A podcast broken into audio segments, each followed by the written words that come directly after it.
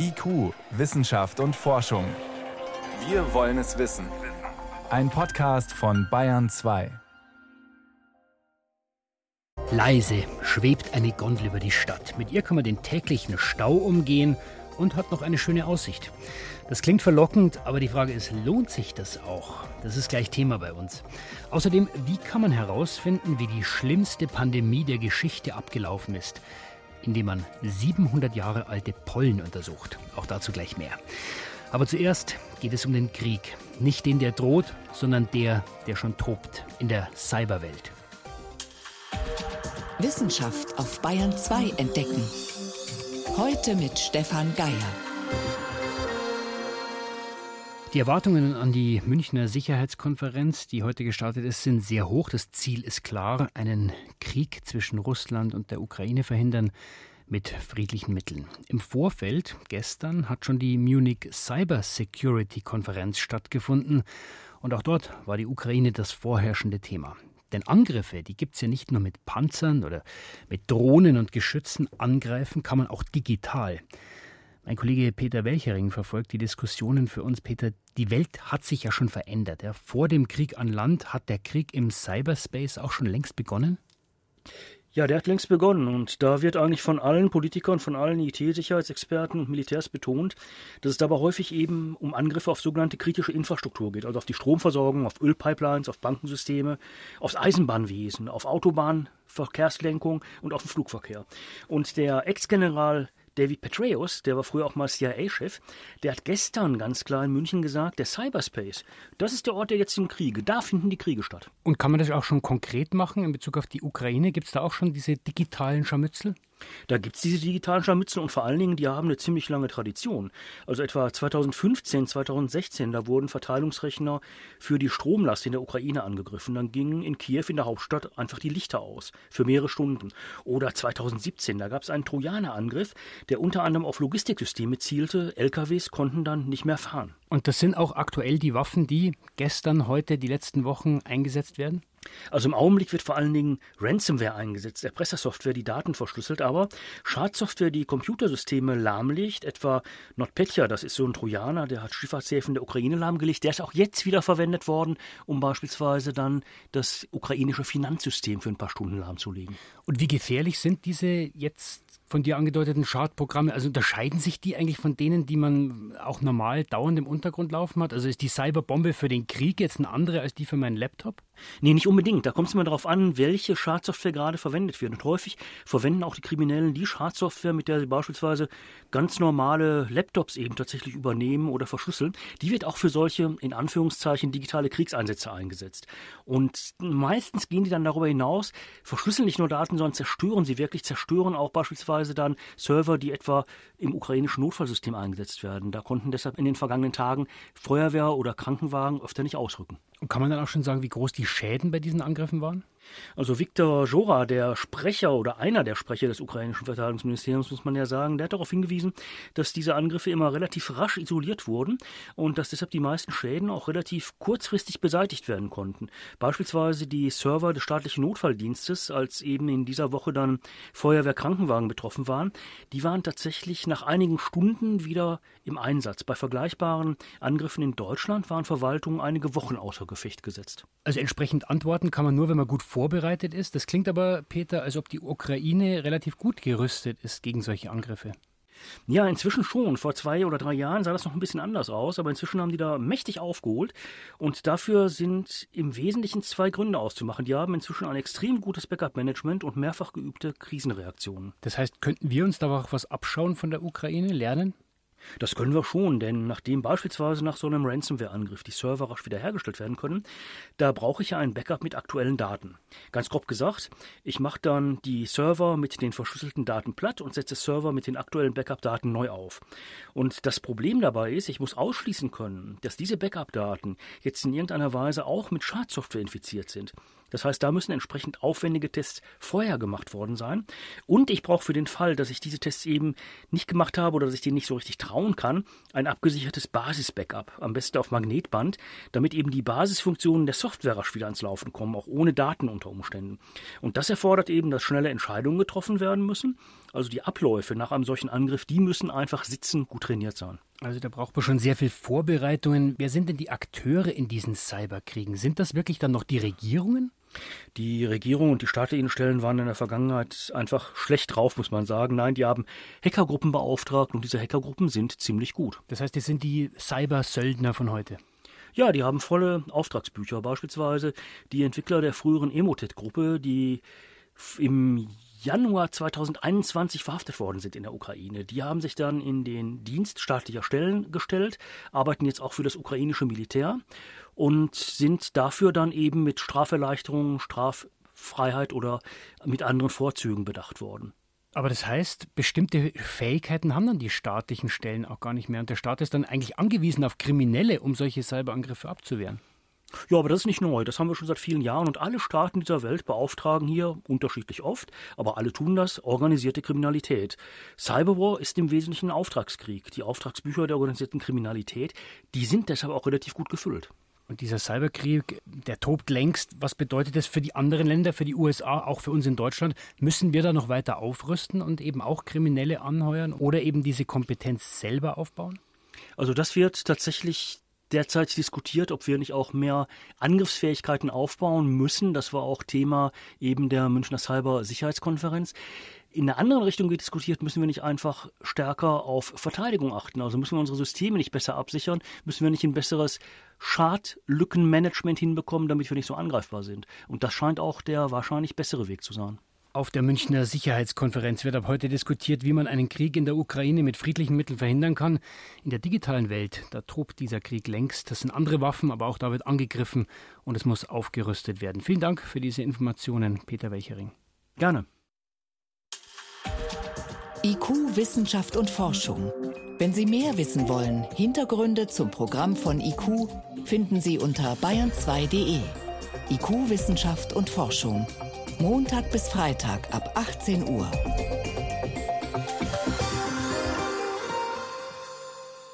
In Bolivien geht's, in Bayern offenbar nicht.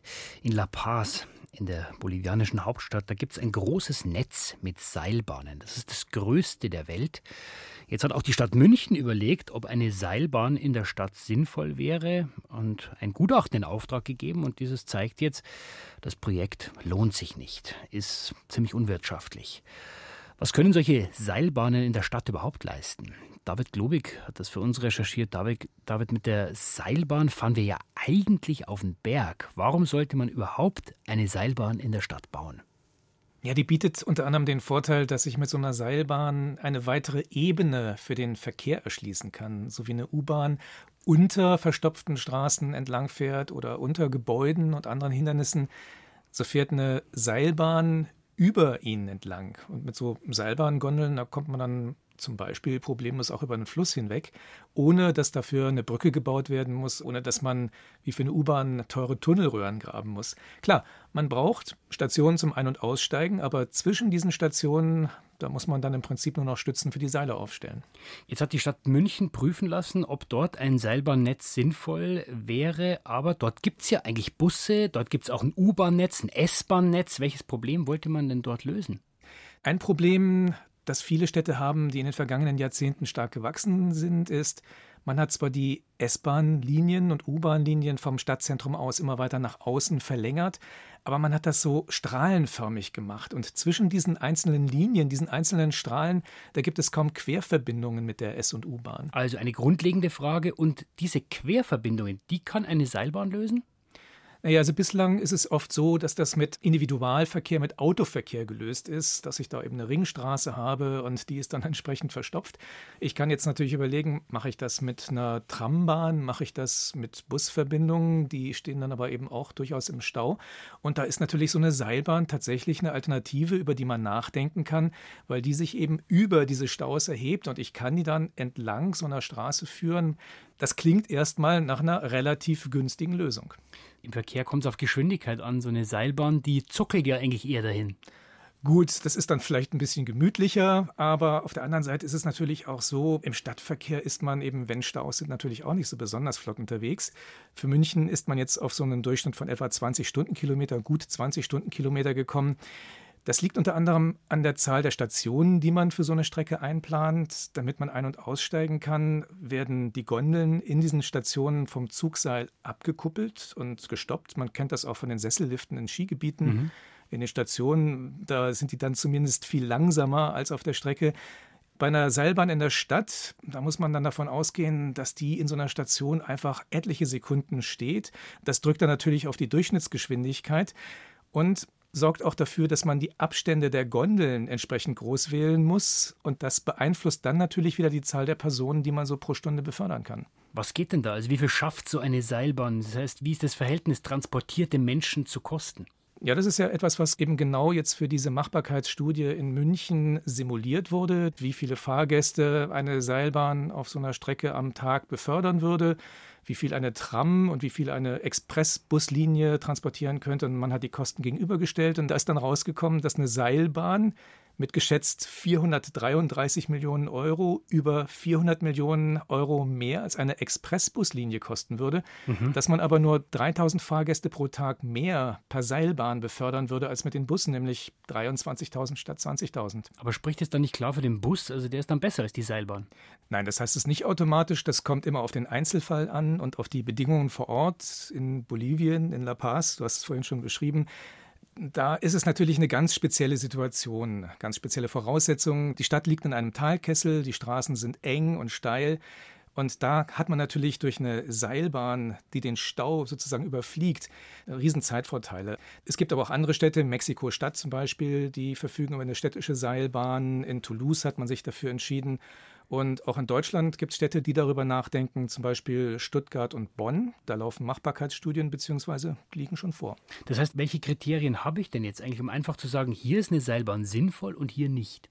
Das kommt ein bisschen darauf an, wie viele Leute ich auf einmal befördern will. Eine Seilbahn zum Beispiel, die kann nicht innerhalb von kürzester Zeit tausend von Menschen befördern. Da kommt eben eine Kabine nach der anderen und es können jeweils nur 20 Leute einsteigen. Bei einer S-Bahn, da können einfach einige hundert Fahrgäste auf einmal vom Bahnsteig mitgenommen werden. Es wäre also überhaupt nicht sinnvoll, zum Beispiel ein Fußballstadion mit einer Seilbahn an das öffentliche Verkehrsnetz anbinden zu wollen oder eine Fabrik, wo es immer wieder einen Schichtwechsel gibt und die Massen strömen. Das ist einfach ein Punkt, da muss man sehr genau überlegen, ob eine Seilbahn sinnvoll ist. Wie sieht es denn mit der Sicherheit aus? Gut, das wissen wir aus vielen Jahrzehnten Betrieb in den Bergen. Seilbahnen gehören zu den sichersten Verkehrsmitteln überhaupt. Allerdings, diese Sicherheit, die kriegt man nicht umsonst. Hm. Da muss man einfach auch entsprechend die Seilbahn regelmäßig überprüfen. Und da kann es dann wieder schwierig werden im städtischen Umfeld äh, in den Bergen. Da mache ich dann einfach mal für eine Zeit lang dicht. Das kann ich dann jenseits der Saison irgendwie machen. Wenn ich das in der Stadt machen muss, überprüfen und eventuell reparieren, dann muss ich eine komplette Strecke oder zumindest einen Streckenteil außer Betrieb nehmen. Und ich brauche auch entsprechendes Fachpersonal. Das kann nicht eben mal jemand machen, der sonst einen Bus repariert. Das heißt, David, wie stehen die Chancen, dass wir in Deutschland bald mal so ein Seilbahnsystem in der Stadt sehen? Also im Prinzip gibt es ja Seilbahnen auch bei uns. Die sind zum Beispiel für Gartenschauen gebaut worden und danach dann einfach weiter betrieben worden. Aber wenn es jetzt wirklich um ein öffentliches Verkehrsmittel in der Stadt geht, da könnte ich mir vorstellen, dass es da auch bei uns Konstellationen gibt, wo eine Seilbahn eben nicht nur wie bei den Gartenschauen und dann in der Folge als touristische Attraktion sich lohnt, sondern eben als ganz normales Verkehrsmittel. Also der Kampf gegen den Stau und dabei noch einen schönen Ausblick. Was leisten Seilbahnen in der Stadt? Wo sind sie sinnvoll und wo eher nicht? Das waren Informationen von David Globig. Danke dir. Gerne. Bayern 2. Wissenschaft schnell erzählt.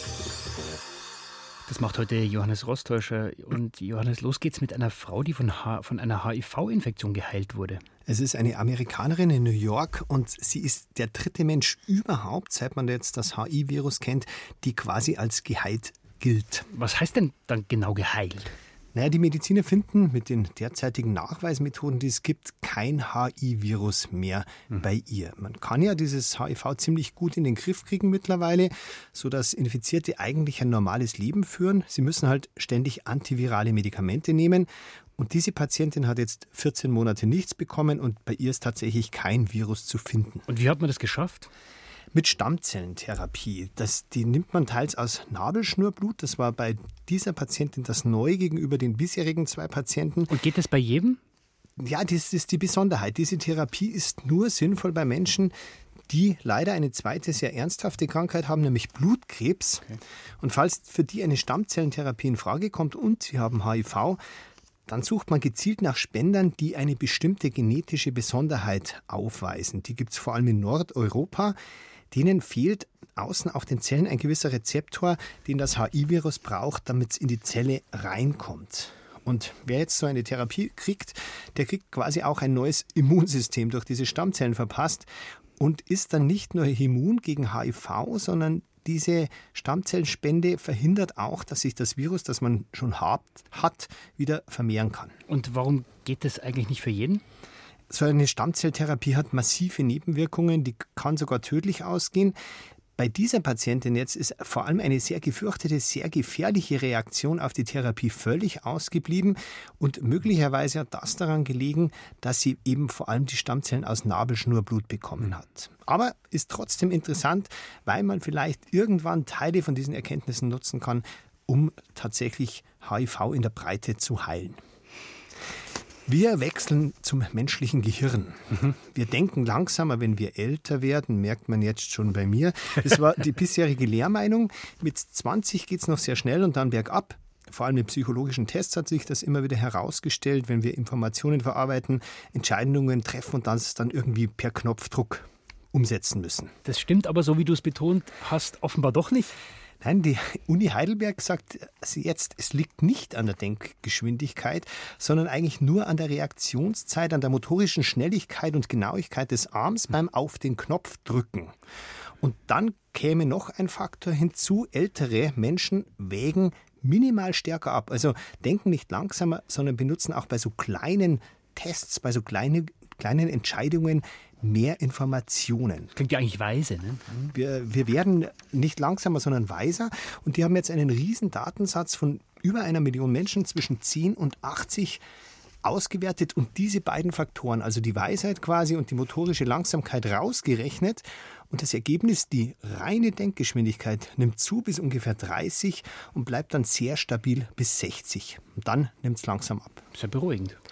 Jetzt gehen wir noch zu unseren nächsten Verwandten. Wie gut benutzen Affen Werkzeuge? Es wird immer wieder untersucht. Jetzt zuletzt bei zwei Orang-Utans, allerdings in Gefangenschaft, in zwei Tierparks in Norwegen und in Großbritannien. Insgesamt waren es übrigens fünf Orang-Utans. Und man hat erstmal geschaut, ob die jetzt einen scharfen Gegenstand, den sie noch nicht kennen, irgendwie für sich nützlich machen kann, können. Um was abzuschneiden, oder? Genau, sie haben ein Stück scharfes scharfes Stück Feuerstein gekriegt und haben dann so eine Silikonbox auch in ihrem Gehege gehabt mit Futter drin. Und gleich der erste von zwei Affen hat also dieses Feuersteinschwert, äh, Feuersteinmesser genommen, mhm. um diese Box aufzuschneiden und sich das Futter zu holen. Jetzt kriegen die außerdem einen Block Feuerstein, der also nicht scharf ist, und einen Hammer. Und haben da ganz begeistert rumgehämmert, sind aber nicht auf die Idee gekommen, sich was runterzuschlagen, so ein scharfes Instrument wieder. Dafür hat es nicht gereicht. Ne? Ja, aber als ihnen ein Mensch das vorgemacht hat, wie das geht, so auf die Kante hauen und dann das Messer runterhauen, dann haben sie es haargenauso nachgemacht. Also genau auf die Kante geschlagen und sich dann selber ein Feuersteinmesser geschaffen. Also sie nutzen es nicht nur, sondern sie können es auch nachmachen. Johannes Rostäuscher mit den Kurzmeldungen.